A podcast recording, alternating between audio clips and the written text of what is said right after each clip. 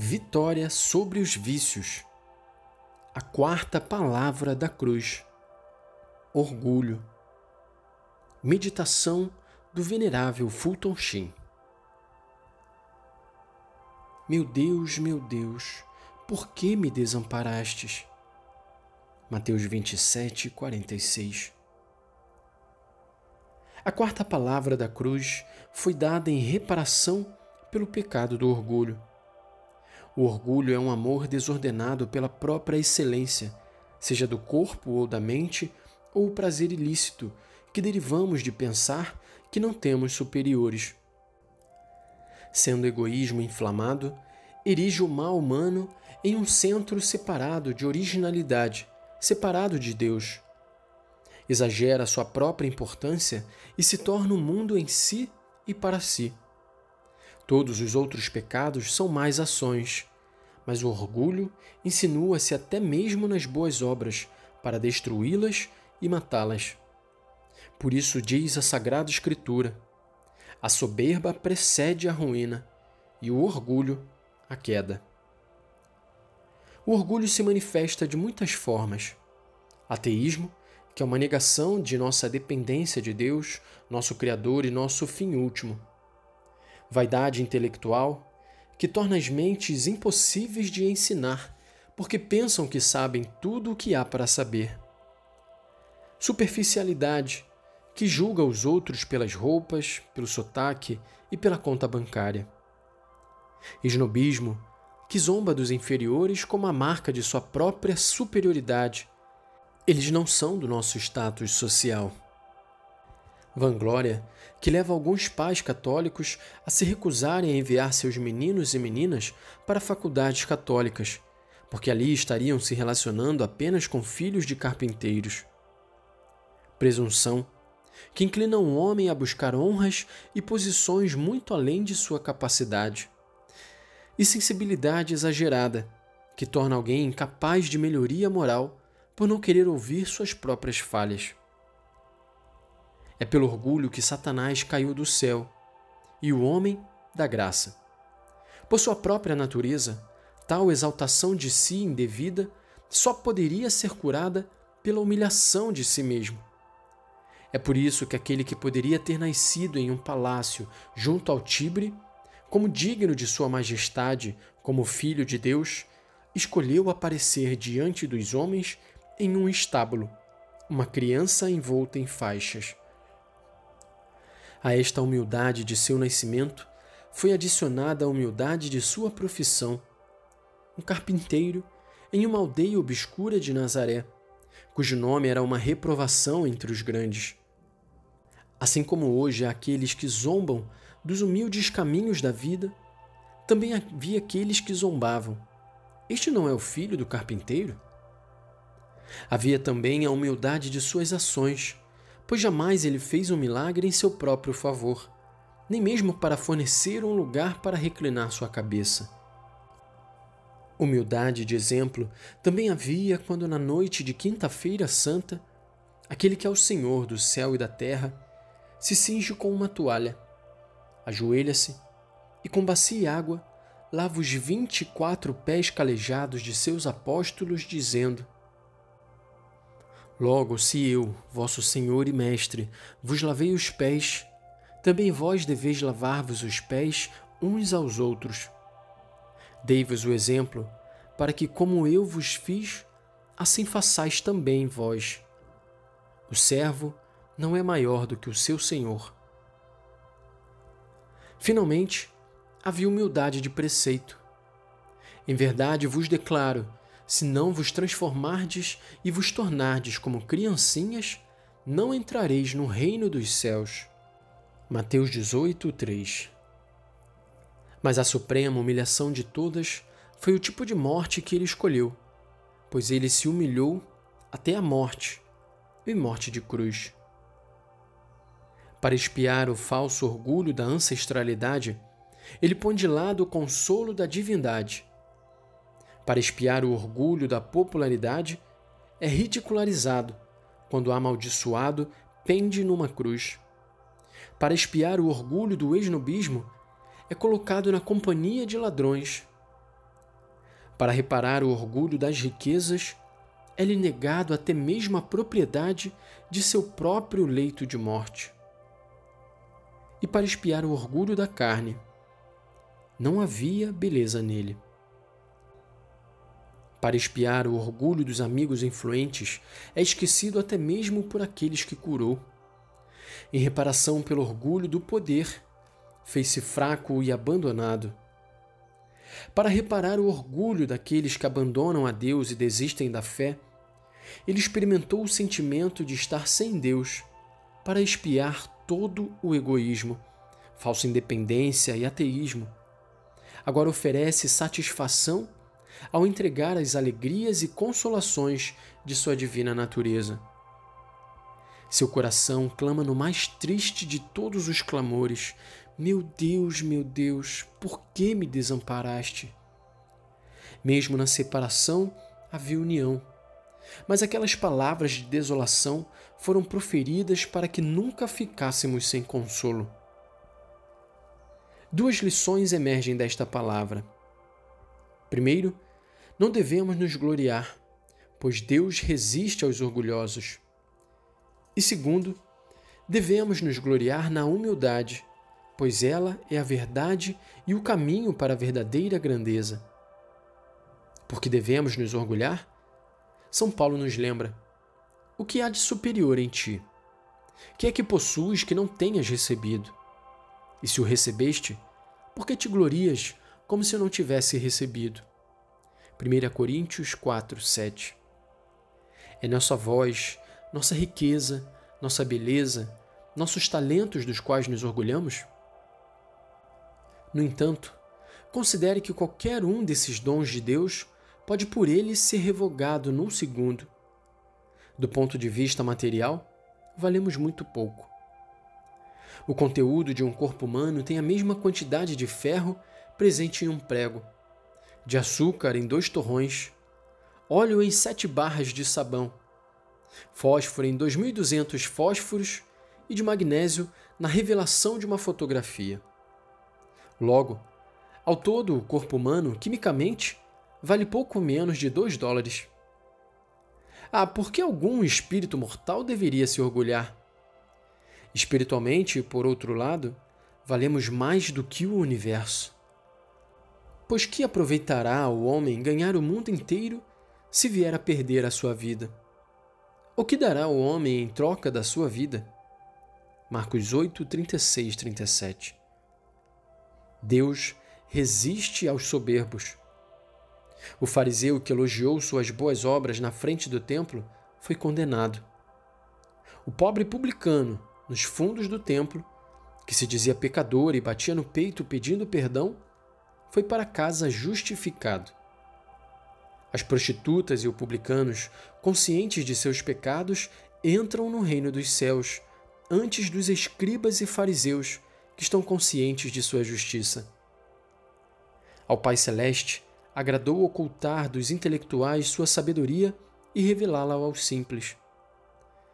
Pai, Senhor do céu e da terra, eu te dou graças porque escondestes estas coisas aos sábios inteligentes e as revelastes aos pequeninos. Lucas 10, 21.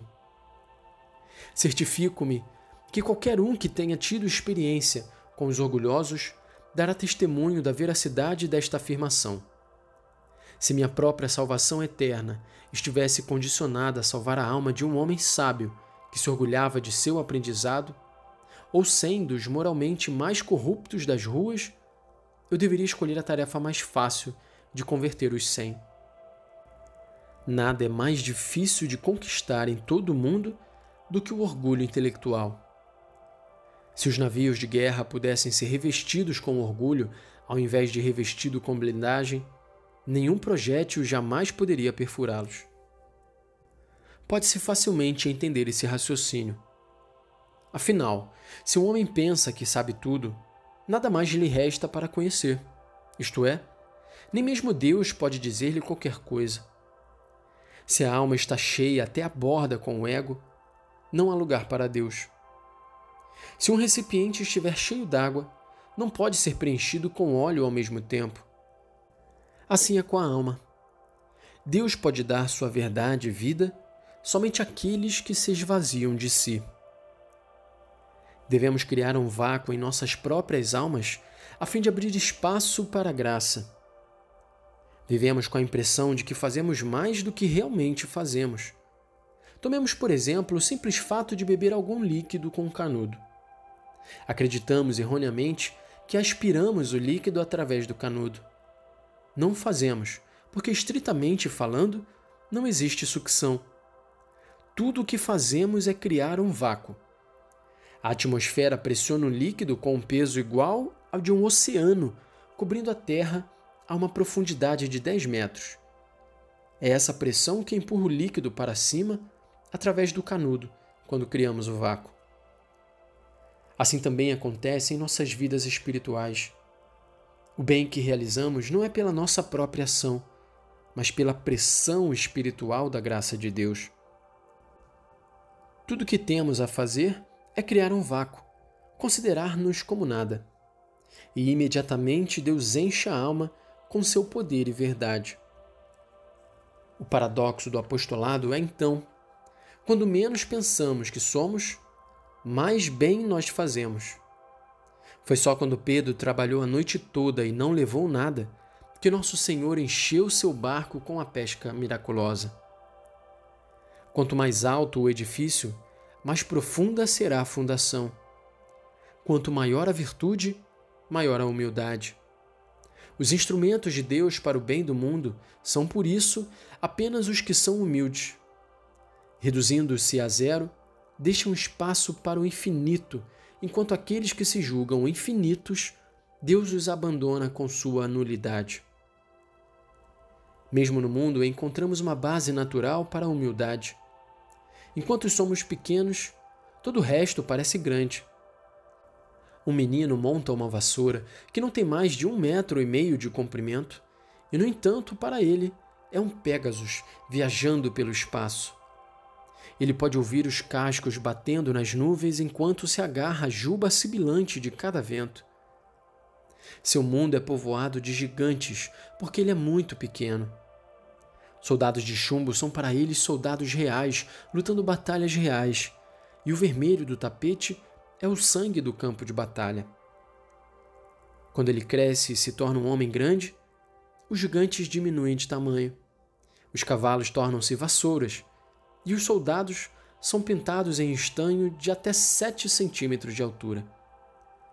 Na ordem espiritual é o mesmo.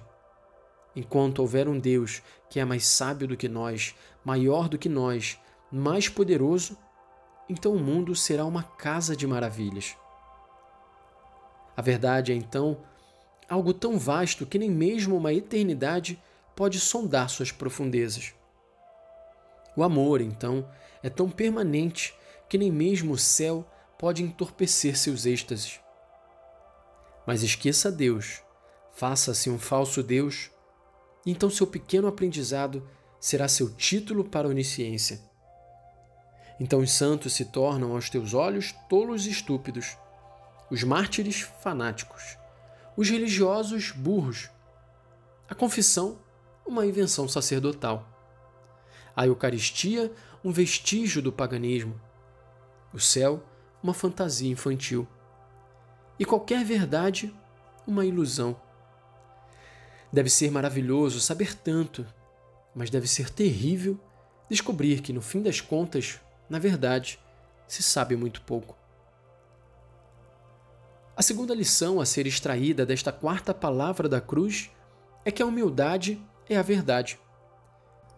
A humildade não é uma subestimação de nossos talentos, dons ou poderes, nem é seu exagero. Um homem que tem 1,80m de altura não é humilde se disser que tem apenas um metro e meio de altura, assim como não é humilde se disser que tem dois metros de altura. A humildade é verdade, ou reconhecimento dos dons como dádivas e também das faltas como faltas. Humildade é dependência de Deus, assim como orgulho é independência dele. Foi esse sentimento de independência ou de estar sem Deus que arrancou do coração de nosso Senhor na cruz este lamentável grito de abandono. Meu Deus, meu Deus, por que me desamparaste? A alma humilde, consciente de sua dependência de Deus, é sempre a alma agradecida.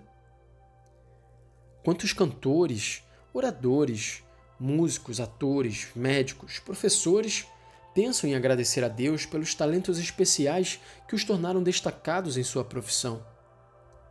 Dos dez leprosos que foram purificados, apenas um voltou para dar graças. Não foram dez os purificados? Onde estão os outros nove? Lucas 17, 17. Isso provavelmente representa a porção dos ingratos que não agradecem porque não são humildes. A alma humilde sempre evitará louvar suas próprias boas obras e, assim, anular as virtudes de suas ações. O autoelogio devora o mérito, e aqueles que fizeram coisas boas para serem vistos pelos homens e que alardeiam suas filantropias nas praças, um dia ouvirão as palavras mais tristes já escritas ou ditas. Já recebeste tua recompensa. Lucas 6, 2.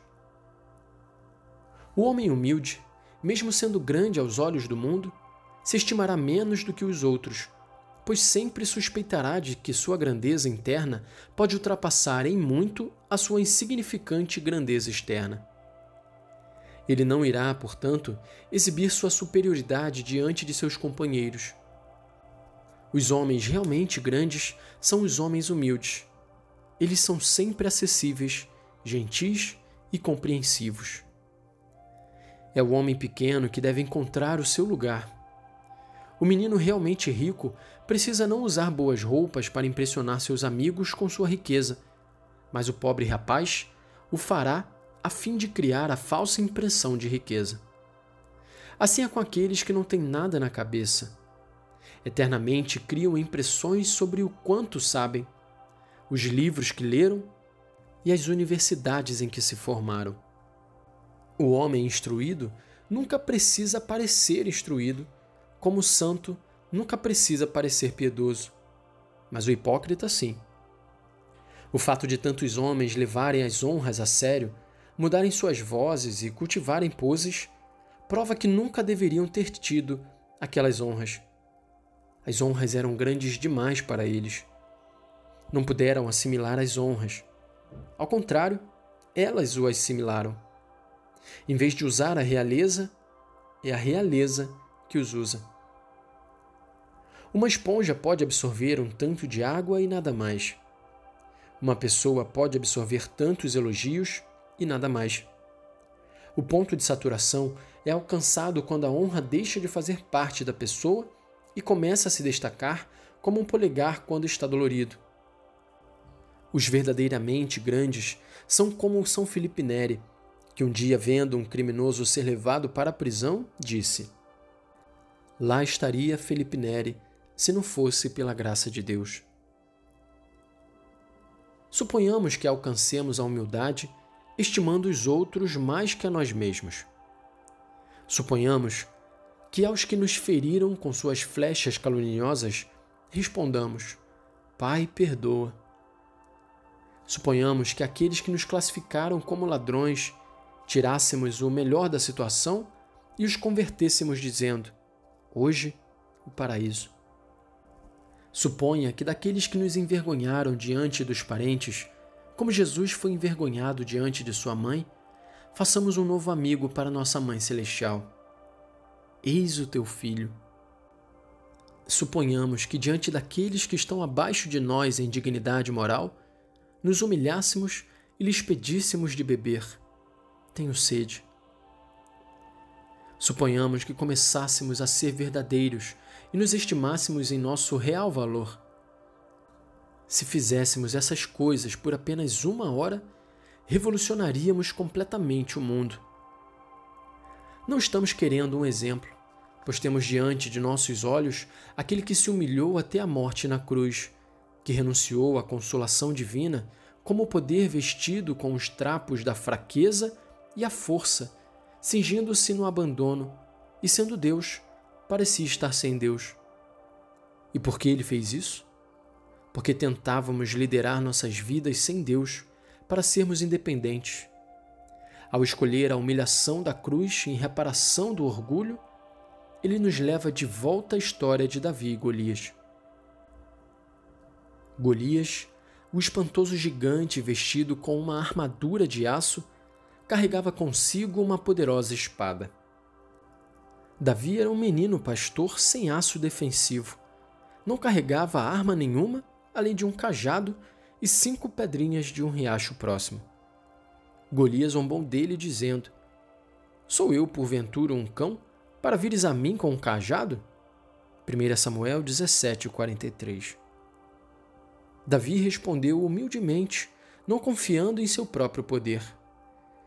Venho a ti em nome do Senhor. O resultado nós sabemos. Um menino com uma pedra matou um gigante com armadura e espada. A vitória de Davi simbolizava a realidade da Sexta-feira Santa. O orgulho é Golias. Nosso Senhor é o humilde Davi que vem matar o orgulho com o cajado da sua cruz e cinco pedrinhas, cinco feridas nas mãos, pés e lado. Com nenhuma arma senão essas cinco feridas e o cajado da cruz, conquistamos vitórias sobre o Golias do orgulho no campo de batalha de nossa alma. Para os mundanos, elas parecem inadequadas para a batalha e impotentes para conquistarmos a vitória. Mas não se entendermos o plano de Deus desde o início. O que é estulto no mundo, Deus o escolheu para confundir os sábios. E o que é fraco no mundo, Deus o escolheu para confundir os fortes. Foi com uma cruz e uma fronte coroada que Deus venceu aquele dia.